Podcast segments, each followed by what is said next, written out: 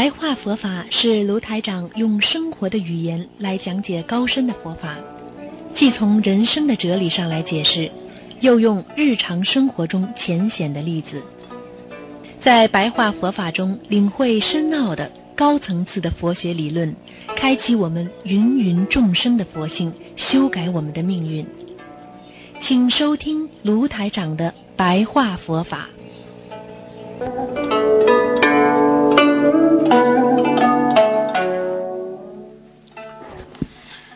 好，听众朋友们，欢迎大家回到我们澳洲东方华语电台。今天是二零一七年的九月五号，星期二，农历是七月十五，也就是我们传统的中元节。啊，我们好好念经，好好超度自己的亲人，啊，能够求得平安。好，今天呢，继续利用几分钟时间呢，给大家说一些我们的白话佛法。啊，大家说，啊。我们在这个世界上，不管做什么事情，最重要的要有智慧。啊！没有智慧的人是一个不懂得付出的人，所以很多人啊，经常让自己的内心兴风作浪，让自己的内心啊没有关照好自己的，所以没有净化自己的心灵。所以就没有完全铲除自己心中的痛苦的因子，所以你的内心就会产生贪欲、嗔恨、无知、爱欲啊，还有比如像恐惧了啊、骄傲自大了啊、忧虑了啊等等啊，这样的话，你的心就会经常在这些嗔恨无名当中痛苦。啊，所以一个人在社会上要懂得怎么样来调节自己的内心，不要让自己内心痛苦。啊，我们经常讲，有时候一个人经常在职业场上奋斗，容易产生比较心，就是跟人家经常比较，争名夺利。啊，在事业上也是这样，啊，容易生出啊名利之心，啊，他就会把自己内心当中的本性的爱心和良知啊，就慢慢会啊消除掉。所以，我们经常说，行为言语显示出我们的内涵，啊，我们的。内心的大爱显示出我们的慈悲，我们能够有无缘大慈，心量大，说明我们有啊菩萨的智慧和般若啊，所以很多人经常说，那么怎么样让自己能够求道呢？怎么样能够让自己能够得道呢？得道和求道，实际上。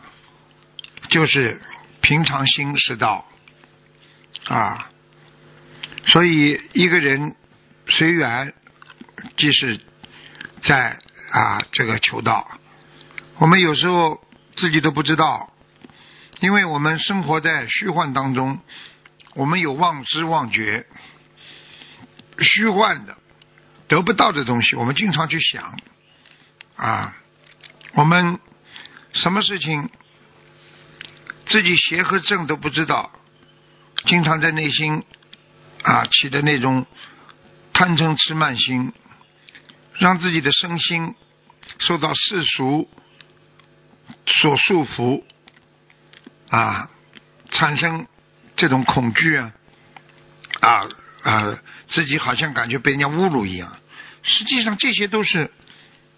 啊被世俗的啊这个这个。爱欲啊，啊，这种各方面的欲望所控制住了，那你怎么能够达到啊智慧的涅盘之之境呢？啊，你没有这个境界的达得到的。所以，我们身心如果不受世俗束缚你才能达到忍辱。所以你们看好了，为什么佛法界讲把忍辱也作为一个最高的苦行？你如果能够忍耐别人啊，能够受到啊人家别人的冷淡冷淡，你也是能够啊非常啊快乐的去啊接受它。因为你是把这个世界看穿了，你知道这些都是虚幻，可能就是上辈子你欠他的，所以这样的话，你就是一个智慧啊，你这样身心就不会啊，不会被那个所束缚啊，啊，所以你能够忍辱的人，他才能出家呀，啊，你如果经常跟人家争斗的人，你怎么出家？啊，你整天的被社会上那些世俗所牵绊啊，苦恼啊，自己心中没有自由，所以你也没有资格叫做沙门呢，啊，你进不了这个沙门呢，啊，佛法境地是思想啊完全进化的地方啊。这个这个人的思维到了一定的境界之后啊，就会慢慢的啊，在自己思维上化为天堂啊，所以慈悲你就会化为菩萨啊，你的智慧就会化为上界，就是天上的上界，就是界啊，就非常高的界。愚痴化为下方，啊，心中有毒害，那就化为畜生了，对不对啊？如果你脑子里经常思量那种不好的恶法，那你就化为地狱了。所以怎么样，在脑子让自己少啊少去啊有这种杂念啊，你就慢慢的修成正果。所以。学佛是清凉地啊，学佛是让能够觉悟啊，学佛是让人能够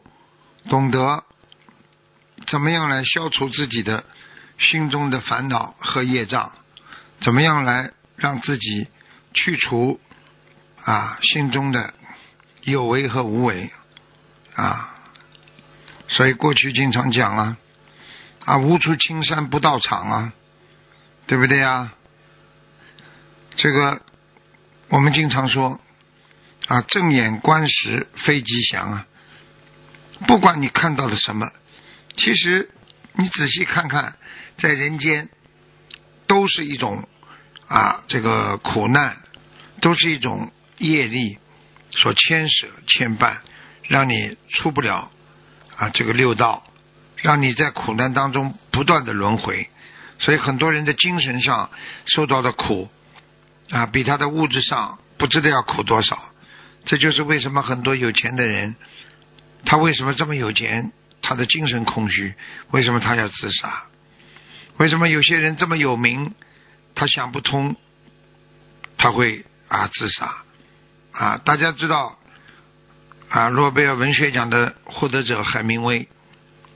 啊，他为什么会自杀？这就是思维进入了一个。啊，悬崖进入个绝崖，也就是说，他已经觉得没有希望了。他看到了这个世界的肮脏之处，他看到了这个人间的啊，这个所有的人都在贪嗔痴为名为利，所以他就觉得人怎么会都为自己不为别人？所以这就是说，人不为己，天诛地灭。这个是一个。啊，这个不正的一种啊，这个思维，这就是要用菩萨的啊正念正性来抵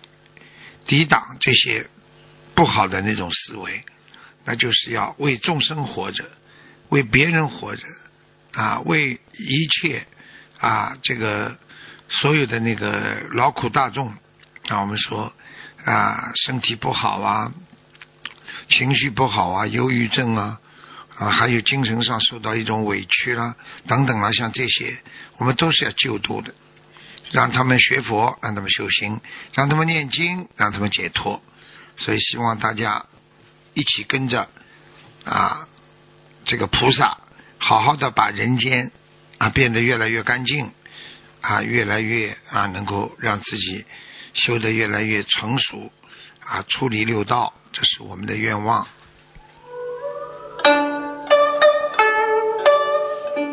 好，听众朋友们，今天呢，因为时间关系呢，我们节目就到这儿结束了。非常感谢听众朋友们收听，我们下次节目再见。